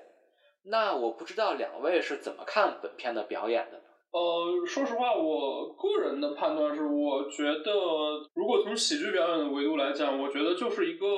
小品化的演绎啊、就是很难让它跟电影表演挂钩吧，在我看来，因为其实对于《满江红》表演的赞誉还挺多的啊，就挺多声音觉得《满江红》呃的表演很很挺出色的，甚至有人说这是一部被表演所营救的啊、所拯救的电影哈。呃，我个人觉得是不太满意的，也是比较糟糕的。首先，我觉得大部分的提供喜剧效果的演员，就完全是刚才我所说的表演小品化的表演方式啊，就它不是一个电影的，它就是一个插科打诨、挤眉弄眼的这样一个状态，而且他们的表演太放了，太不收敛了。在这里就要得罪人一下，就是这些年非常受到赞誉的这个喜剧演员沈腾老师哈，我个人对他的表演是持比较保留的态度的啊。然后包括岳云鹏，当然可能对岳云鹏的要求有点过于苛刻了，人家本身就不是一个电影演员嘛，人家是一个说相声的嘛。呃，至于说易烊千玺，我觉得我。跟对沈腾的判断差不多啊，就是易烊千玺其实也在这几年是广受大众赞誉的一个年轻演员啊，但是我对易烊千玺的演技也持保留态度啊，我觉得他是一个还在年轻演员当中是一个比较认真的演员，但我觉得至少他目前所展现出来的状态，我觉得他能力是有限的啊，而且尤其是在这部戏里边，我个人觉得是。很说明问题的，就是他的所有的表演都特别的僵化啊，而且就是哎呀，就是呃咬牙切齿啊，然后就是似乎除此之外没有更好的塑造人物的方式了啊，就是整个人是一个很紧张的状态啊，就是他的表演始终是不松弛的啊，始终是不松弛的，就是表演的痕迹特别的重。呃，我这里面觉得。比较好的演员哈，而且他也提供了某种喜剧效果的是，我觉得雷佳音的表演还是比较出色的。但是个别戏，其实我觉得雷佳音也有一点过了，就是也有一点用力过猛了。但总体来讲，我觉得雷佳音演的还是挺好的，挺出色的。呃，除此之外，就是张译，我觉得在这里边还不错啊啊！但是我最后再说一点啊，我是觉得在这里边。我觉得很好的一个演员啊，虽然他的戏份非常的少，就是于艾，就是我觉得他是一个非常好的演员，就是他在这里边戏应该是就两场吧，啊，就两场戏，但是我觉得他就真的是一个每次只要他出场，我就特别相信他这个人物，我就觉得他这个人物就是就是他就是这个人物啊，就包括在《白日焰火》里边，他里边演一个警察嘛，我就觉得就非常的贴合。啊，虽然其实他主演的电影并不多啊，他主演他大部分都是以配角的方式出现啊，但是我觉得他是一个特别出色的演员啊。呃，我觉得从于爱磊说起吧，我觉得《满江红》的表演啊，确实是给演员们的表演空间非常小，他们到底能不能出彩呢？其实取决于他们的角色怎么样。咱们说到于爱磊的这个马车夫刘喜的这个角色啊。我觉得他是片中主角团里唯一一个不需要那种脸谱化表演的角色。像主角团的其他这几个角色，像是丁三旺啊、姚琴，还有张岱，他们其实为了隐藏他们这个真正的计划，他们在大多数时间呢都是需要去表演的。他们要表演的非常的喜剧性，非常的满不在乎，去插科打诨。再加上这个片子呢，它追求的就是一种喜剧化的表演。所以大部分时间呢，这几个人都非常的脸谱化，可能只有那么一点点时间让他们能够去展现这个人物人性的真正的立体的那一面。但是刘喜的这个角色，他是从始至终不需要装的，他从始至终呢就是展现出自己的一个自然的状态。所以我们会觉得于爱磊的表演可能非常的生活化。所以刚才阿 K 你说的那些表演的问题，其实我是都认同的。但我可能呢，就是那些觉得这个演员的表演是给本片提了气的那一部分人，因为我觉得这个剧本的人物确实本来就没有给演员发挥的空间。就像我们刚才说的，本片是追求喜剧化表演还有反转的，喜剧化表演呢，就注定了人物更加的脸谱化。而这个对于反转的追求呢，让本片的剧作其实一直在着力于怎样制造出一个反转接着另一个反转。而这些角色们的台词呢，除了反转本身的构成以外呢，就全是插科打诨。其实这个影片的台词里就没有非常丰富的人物内心的一个严肃构建。我们还是拿沈腾的台词举一个例子：当他第一次面见秦桧的时候，秦桧问他说：“你知道这是什么鸟吗？”其实这儿的台词可以做一个张大和秦桧的交锋，但是没有啊。这儿的台词处理是沈腾说这是鹰，就就在那样的一个情况下，这种喜剧化的表达，你其实回头想想，其实非常奇怪。那这个台词的设计者到底是谁呢？他是不是就是沈腾本人呢？因为我们去看张艺谋的一些采访，包括影片的花絮啊，我们可以发现张艺谋他说很多这种喜剧的桥段啊，就是演员在现场碰的。张艺谋，我觉得他本身对于喜剧就没有什么个人理解，他对于喜剧的理解可能就停留在小品。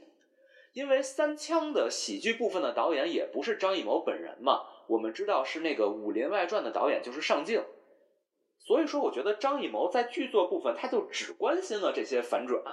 他没有去考虑做一个那种剧作上的喜剧化处理，而是把这些就交给演员。所以我觉得目前这种小品式的喜剧处理真的不能怪演员，因为导演都把导演的这个职责转交给演员，说让你们自由发挥了，那你还能指望演员去写剧本吗？对，其实，呃，我觉得虽然刚才我说了那么多表演问题啊，但确实可能对演员来讲是有一些客观原因的，就是因为。就像你刚才说的，其实说白了，所有演员其实都是工具人。呃，说到工具人这一点啊，就刚才说无效反转的时候，还没有说无效角色，就有一些那种客串的角色是真真正正的无效角色，比如说欧豪、欧豪、郭京飞都挺无效。那个魏翔直接就被呃，郭魏翔那角色是有用的，他是一个道具，他体现了那个沈腾的爱国热情。当然，像郭京飞这个角色，还有像欧豪这个角色，其实被删掉完全没有影响。对，就郭京飞他是一统领，他被杀了，他只是增加了一点偏长。那你说，如果这个孙军一开始就是正统领，行不行？完全可以。然后像欧豪那个角色吧，他看似跟呃孙军是有一些冲突的，那他很看不起孙军。那我当时还在想，是不是这人其实是忠于岳飞的？所以我觉得你孙军是个走狗，完全没有。最后上来就帮着秦桧就来捅孙军了。所以你说演员们看到这种剧本，他们的角色就没有任何复杂性，就只是道具。那他们看这种剧本，那他们能怎么演，能把这个救回来呢？我觉得没有办法。对，演员确实会有一些客观的限制。另外就是我觉得。因为这个片子的底色或者基底就已经放在这儿了嘛，所以你放在这儿就可能你就不得不接受，你只能以这样的表演形式呈现出来。如果你不以这样的表演形式呈现出来，你就没有办法想要你最后影片的那个效果。我感觉是这样啊，我还是觉得整个电影的筹备期是很仓促的。首先，我觉得这个从剧作上来讲，它根本不是一个喜剧。但是如果放在贺岁档的话，它又必须得有喜剧的元素。因为有一个场外，我有一个朋友带着他的姥姥啊，还是就是长辈一起去电影院，就完全看不明白，而且觉得很多血腥，就是他很不合家欢。但是这些人脸会让他觉得他能够待在这儿看完。所以我觉得它从剧作上来讲，它根本不是一个喜剧。那我觉得最终为了呈现这种喜剧效果，他们我不知道是不是就是呃需要求证的，就是他们为了呈现这种喜剧效果，才所以换了演员，请了这些人来。那最后呈现出来的所有这些喜剧的梗，你仔细想想，换任何一个人，这个喜剧效果都出不来。他只能靠这样的表演把这个东西给烘托出来。对，只能靠他，就是那个台词，只有岳云鹏说会出包袱。或者沈腾说会出包袱，或者可能甚至是编剧只完成了反转的元素，然后喜剧部分就直接交给演员来完成了。我觉得他们来创作，我觉得是这样的，因为我觉得你看，很明显有一些出笑料的台词就是很沈腾的，就是英，对，就是很岳云鹏的，就这些是专属于他们的一些笑料和包袱，但是从剧作上没有任何，就是我觉得很多的从剧作上的喜剧是它是结构性的喜剧，就是我这个情节发展到这儿，我这个结构实现到这儿，你不管谁来演，它都是好笑的。但是在《满江红》整个电影当中，其实是没有这样的桥段的，所以我觉得他可能是用，就我我也比较认同是通过表演托起来这个东西，但是我的观点是在于他用这些演员完成了这个喜剧性啊，然后这是喜剧，我觉得它首先就是一个。二次创作的喜剧，就是他是通过演员完成了他的喜剧，然后其次就是关于表演方面，我其实觉得，嗯，怎么讲呢？因为我依然认同他的筹备期很仓促，所以这些演员来，包括沈腾，他其实是一个话剧。出身的演员，然后有一定的小品性，所以他其实在这个片子当中只需要完成他身上自带那些笑点，我觉得可能就达到了整个的目的。但是你也能看到他的一些努力，包括他在跟姚琴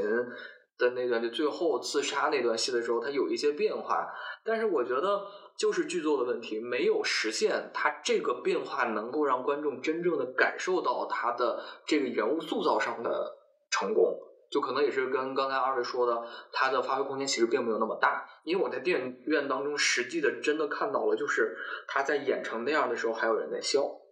就是是出于对沈腾这个演员本身的在笑。其实本身是个悲剧场景，是吧？对，就是他最后那个啊摇钱杀那段哦，他最后都甚至他最后死了的时候，还有人在笑，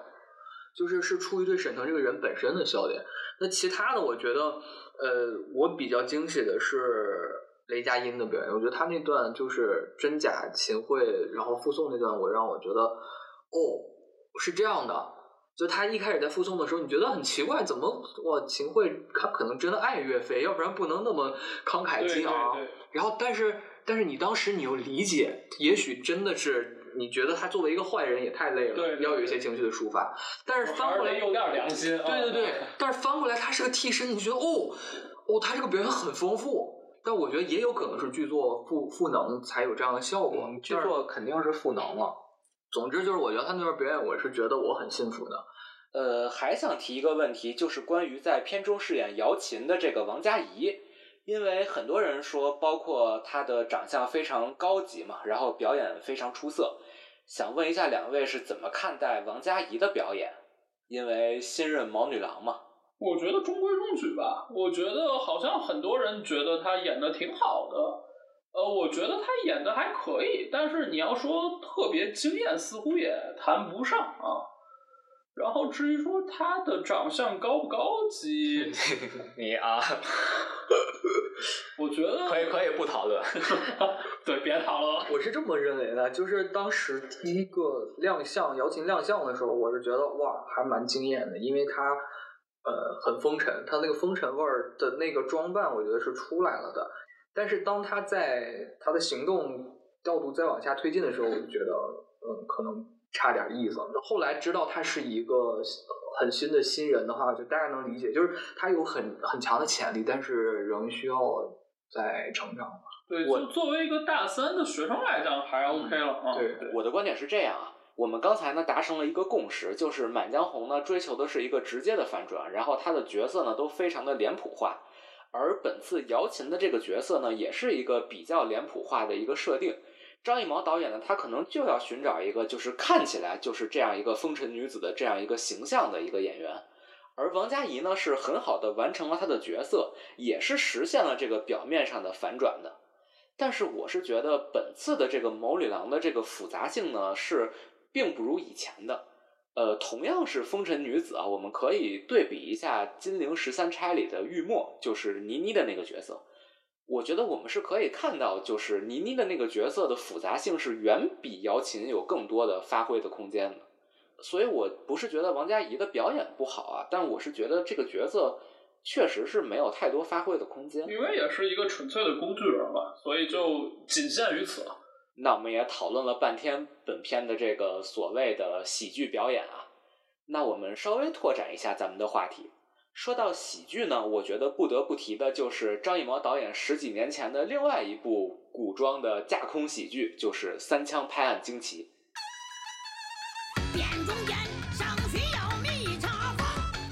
我们知道三枪在当年横空出世的时候啊，也是被大家骂惨了，很多人都说这是一个小品电影啊，然后就是为了圈钱的。但是我呢，前段时间鬼使神差的又看了一遍三枪啊，结合上看了《满江红》以后，我有这么一个观点啊，就是从现在的角度来看呢，三枪是不是被低估了，或者说观众是不是骂三枪骂的太早了呢？因为我觉得对比这两部电影来看的话，明显我觉得三枪在电影质感，包括它的电影表达上，比《满江红》是要好的。首先，我们来说这个所谓的影像质感吧。就其实《满江红》这部片子，我觉得是没有什么影像质感可言的。咱们刚才也没有就此做太多的讨论嘛，因为你想嘛，八台摄影机，那你还有什么构图的空间呢？但是如果你再去看一遍三枪的话，我觉得在三枪的那个摄影里，张艺谋还是很精雕细琢的，包括他的构图啊、他的色彩啊之类的。还有呢，就是剧作上三枪是脱胎于血迷宫嘛，它本身没有任何喜剧元素，它不像是满江红是量身定制的一个贺岁喜剧啊。但是刚才也说了，我觉得满江红里的很多笑点都很尴尬嘛。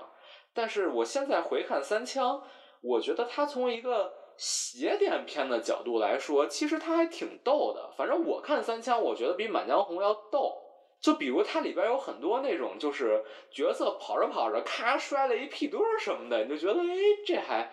挺逗的。然后包括还有三枪的那个结尾啊，那个在海外版被删减了，但是当时国内公映版的是，就最后大家都死了嘛，然后所有死人突然就起死回生了，就爬起来开始就是印度歌舞片式的一个那种唱歌跳舞，包括孙红雷跳霹雳舞什么的。我觉得现在的角度看。三枪，它作为一部邪典片，你还觉得，哎，这好像还有点意思。我 不知道两位就是现在是怎么看三枪的，要不然阿 K 先说说吧，因为阿 K 之前没看过，昨天被我拉着看了一遍。就是我昨天晚上看了三枪啊，就因为之前从来没有看过三枪。呃，就是我直观感受来讲，首先三枪它的文本是一个电影文本，但《满江红》显然它不是一个电影文本。呃，所以从这个层面上来讲的话，我觉得在某种程度上，确实似乎 在今天要给三枪评一评反哈，至少不应该骂的那么惨。呃，另外，就像你刚才所说的，就是三枪从美学上来讲，其实有张艺谋一以贯之的美学表达的啊，就比如他从摄影方面，对吧？他有很多你刚才说的对色彩的运用，当然他色彩运用是呃用了特殊的丹霞地貌。来去完成了它某种色彩的表达，依然是非常多的那种呃全景或者大远景，然后用一个非常好看的构图哈，然后它场景上也是有张艺谋之前的那种色彩设计的，比如说密室里是蓝色呀，然后室外是那种暖色呀，呃，所以从这个角度上来讲，因为张艺谋本来对吧，摄影色彩都是他所长嘛，呃，所以其实三枪是有他美学表达的一个。延续哈，但是这个东西到《满江红》这儿就就就没了啊，就断掉了。所以如果拿这两个作为一个对比的话，我觉得从电影角度来讲的话，似乎呃三枪有更多可以言说的地方吧。因为从电影角度来讲，《满江红》确实能说的很少了。我觉得可能主要是在电影美学上。对，就比如你是现在才看的三枪。那我们假如给一个两部都没看过的观众同时看《三枪》和《满江红》的话，那显然《三枪》在电影美学上的呈现是比《满江红》要好很多的。对，而且它的所谓小品化、二人转式的表达，其实只是它呈现的方式和手段嘛。就是它呃有一个具体的电影文本，但是在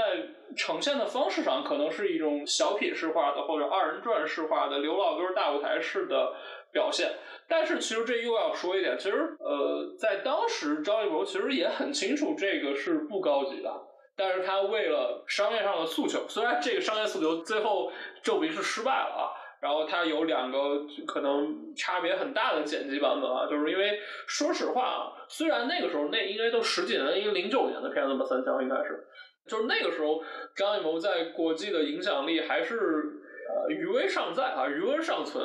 啊，但是我不相信说柏林电影节的评委都是傻子啊，对吧？就是完全靠着张艺谋的名气，名气就把这样一个电影给拉进了主竞赛单元，所以我是觉得人家还是有美学上的追求的，而且他也很清楚二人转式的表达是不高级的，所以他在国际版本那些很多刘老根大舞台的呈现都被删掉了嘛，啊，所以他在国际上可能大家就觉得它是一部邪典片。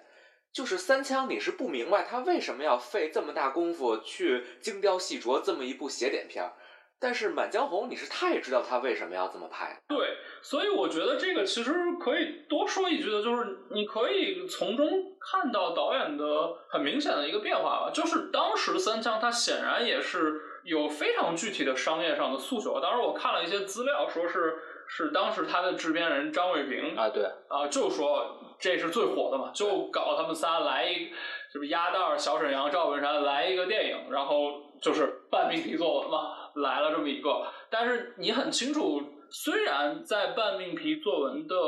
这样的限定下，它依然还是有自己的表达和美学追求的。但是时至今日啊，过了十几年之后。他在去追求商业上的回报的同时，似乎已经也也已经放弃了自己一些美学上的追求了，所以我觉得这个转变也也挺有意思的。我我很久那个没看三枪了，有点记忆模糊。但是我觉得就是可能听起来三枪也不是一部完全的喜剧片，它的喜剧元素可能也是演员呈现的。像你刚才说的那个走着走着就摔跤，那是非常明确的吊凳，就是。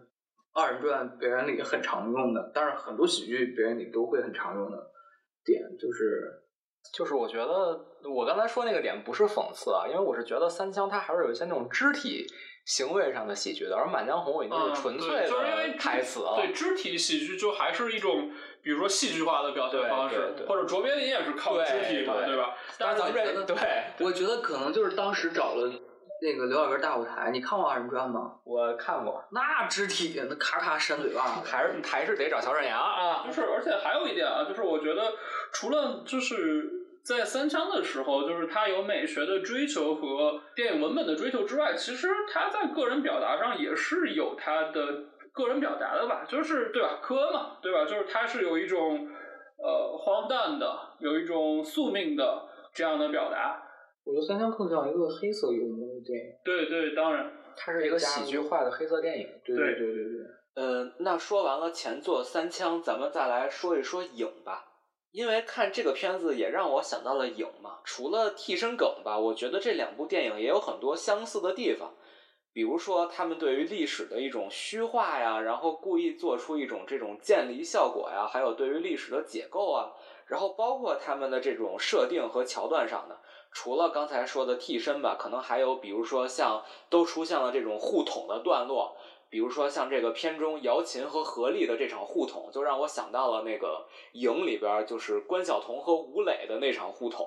就是孙尚香和关平啊。然后同时呢，还有比如说像最后片尾的那个大殿场景的什么突然捅一刀啊，什么割喉啊这种场景，我不知道你们怎样看待这两部电影中的这种处理啊。就是当面对一个真实历史事件的时候，把它去改编、去解构，刻意给它加一些戏剧化的反转，然后把这种政治上的博弈给变成一个那种真刀真枪的、呃血腥的这种搏斗。我不知道你们觉得这个是张艺谋对古装权谋的一种想象吗？我觉得他是喜欢反转的，就黄金甲也有反转嘛，就比如。就是其实我也很久没看过黄金甲了，我记不太清，但是我很印象很深刻一点，就是那个最小的王子捅了刘烨一刀。对对，就是大家之前完全不知道他还有有有有有这么一出啊，所以这个可能他他一直都比较嗨这些点吧啊。我想引申的一点呢，可能是像《满江红》还有《影》，包括阿 K 刚才说到的黄金甲，可能还有《英雄》，这些故事都是有一个历史背景的虚构故事。那张艺谋肯定是一个写意的导演，没有错了。但是相对于张艺谋拍的近现代故事，因为我们说张艺谋也拍过很多这种虚构的近现代故事嘛。一旦张艺谋拍古代题材的时候，他好像是完全不会选择拍一个像《三国演义》这种程度的呃戏说，他的戏说往往是很彻底的，他一定要对于历史做一种所谓的虚化。建离，还有他自己的一个解构。他可能要给出一个对历史的一个他自己的一个完全不一样的理解，或者说借着历史体现一个他个人的一种主题表达。我觉得从主题表达上最值得说的，可能和《满江红》对比的，那就还是英雄，因为。《满江红》和英雄的故事都是一帮人，他们耗尽千辛万苦，付出了巨大的牺牲，杀到了这个当时的这个看似无道的这个统治者的面前。而且秦始皇和秦桧都是真实的历史人物嘛。当然，这两个人肯定完全不一样了，虽然都有一个秦，是吧？但是不管怎么样吧，主角最后呢都是经过深思熟虑啊，然后自己又做出了一个不杀的这样一个选择。就这种处理就非常的拧巴，我不知道这种把刺杀者的不杀作为一种他们的主观选择的这样一种处理，是不是也体现了张艺谋的一种历史观上的一个价值取向，或者是他对于这个统治阶级的一种观点呢？呃，就是我觉得是这样啊，这个问题我觉得首先要谈一点，就是我觉得呃，以张艺谋为代表的可能。不能说所有广大第五代导演，他们面对历史题材或者处理历史题材的时候，他们特别喜欢说一个东西，这个东西叫做春秋大义啊，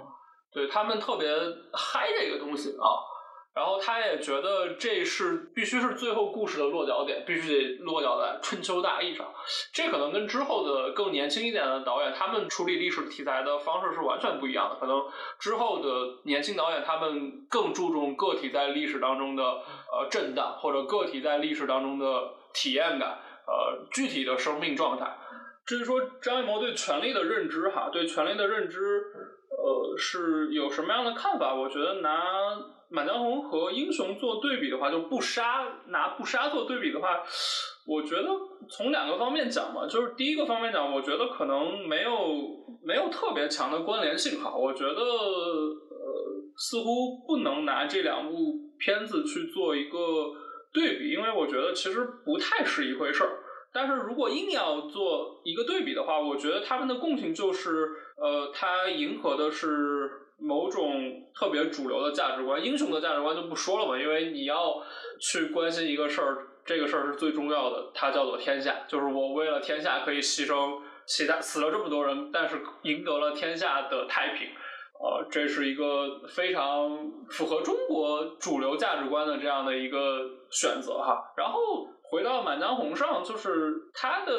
呃争议性就在于我不杀。但是最后留下了一个东西，叫做公道自在人心啊，呃，所以如果硬要拿这两个不杀做对比的话，就是他们一个是为了天下苍生，所以死几个人算什么，或者死很多人算什么？还有一个就是我不杀你，但是公道自在人心，把民心留给大家，然后自己润了。对对对。当然，其实这就又是一个另外的问题，就是其实最后他杀不杀这个事儿，我也是觉得是就非常值得商榷的，因为就还是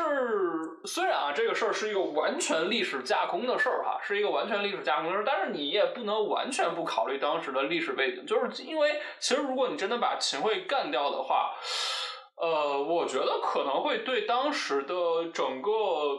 所谓世道啊，所谓这个。宋金战争真的可能会发生一些比较大的扭转，就是真的杀了他，可能并不是没用，而是挺有用的。所以他最后选择不杀，我觉得这个确实，当然就这是他的取舍嘛，他就想要所谓的公道在人间，因为反正最后宋朝还是灭亡了嘛，我就不 care 这个事儿了。哦，但是我觉得这个是可以讨论的吧。我比较认同阿 K 刚才说的这个，就是第五代整个导演呈现的这个春秋大义的事情，我觉得确实是跟整个这个时代浪潮所造成的一些影响，就包括这个你说的英雄跟这个的不杀，我觉得他们表现的其实是一个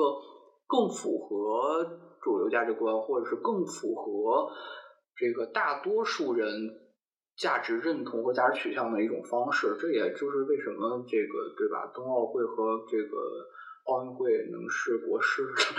来来做的一个原因。所以我觉得这种主题就是其实很多，我们也看到很多确实看起来很崩溃的东西，但是在他的电影当中，其实反倒没有那么强的不适感。我觉得也是一种主题表达的方式和选择，到时候对我个人来说，我还是可以接受。我觉得张艺谋的电影确实是一直在表达所谓的这个春秋大义，或者说是中国社会的主流价值观啊。而且张艺谋非常善于去总结出一个中国主流社会都能够接受的价值观，去在电影中去表达，可以说是他非常擅长拿捏这个中国社会的最大公约数。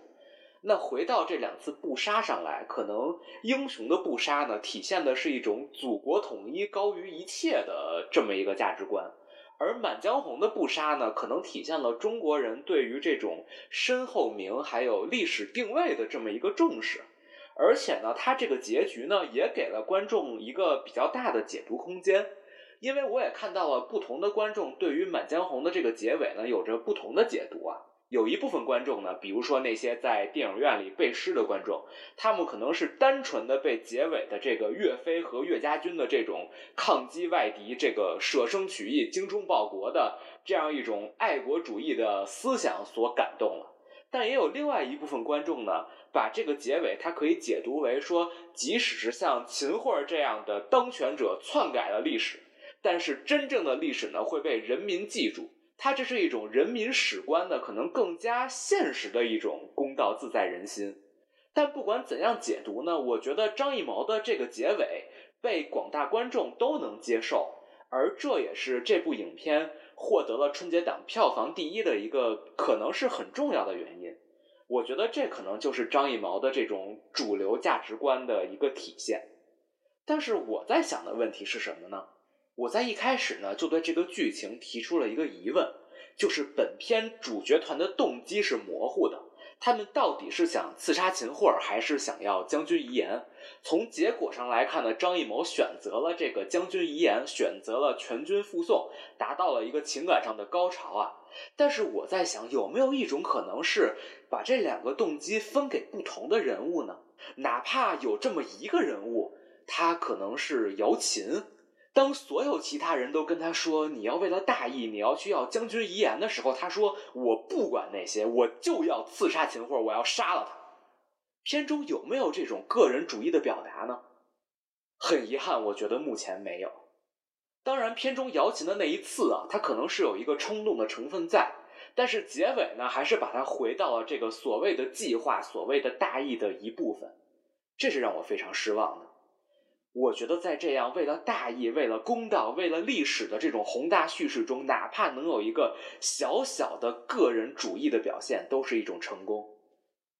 但很可惜，《满江红》里是没有这样的表现。对，这么拍就不是张艺谋了。对对对然后同时呢，我还在想另外一个问题，就是影片的结尾有没有可能我们真的把秦桧给干掉？因为这个电影已经是细说历史了嘛。那有没有这种完全给历史一个新结局的电影呢？我觉得是有的，而且很成功啊。比如说像昆汀的《好莱坞往事》《无耻混蛋》，但这样就有一个问题，就是在中国目前的这样一个主流价值观下，如果你在电影里真的把秦桧干掉了，观众能不能接受？我觉得不能，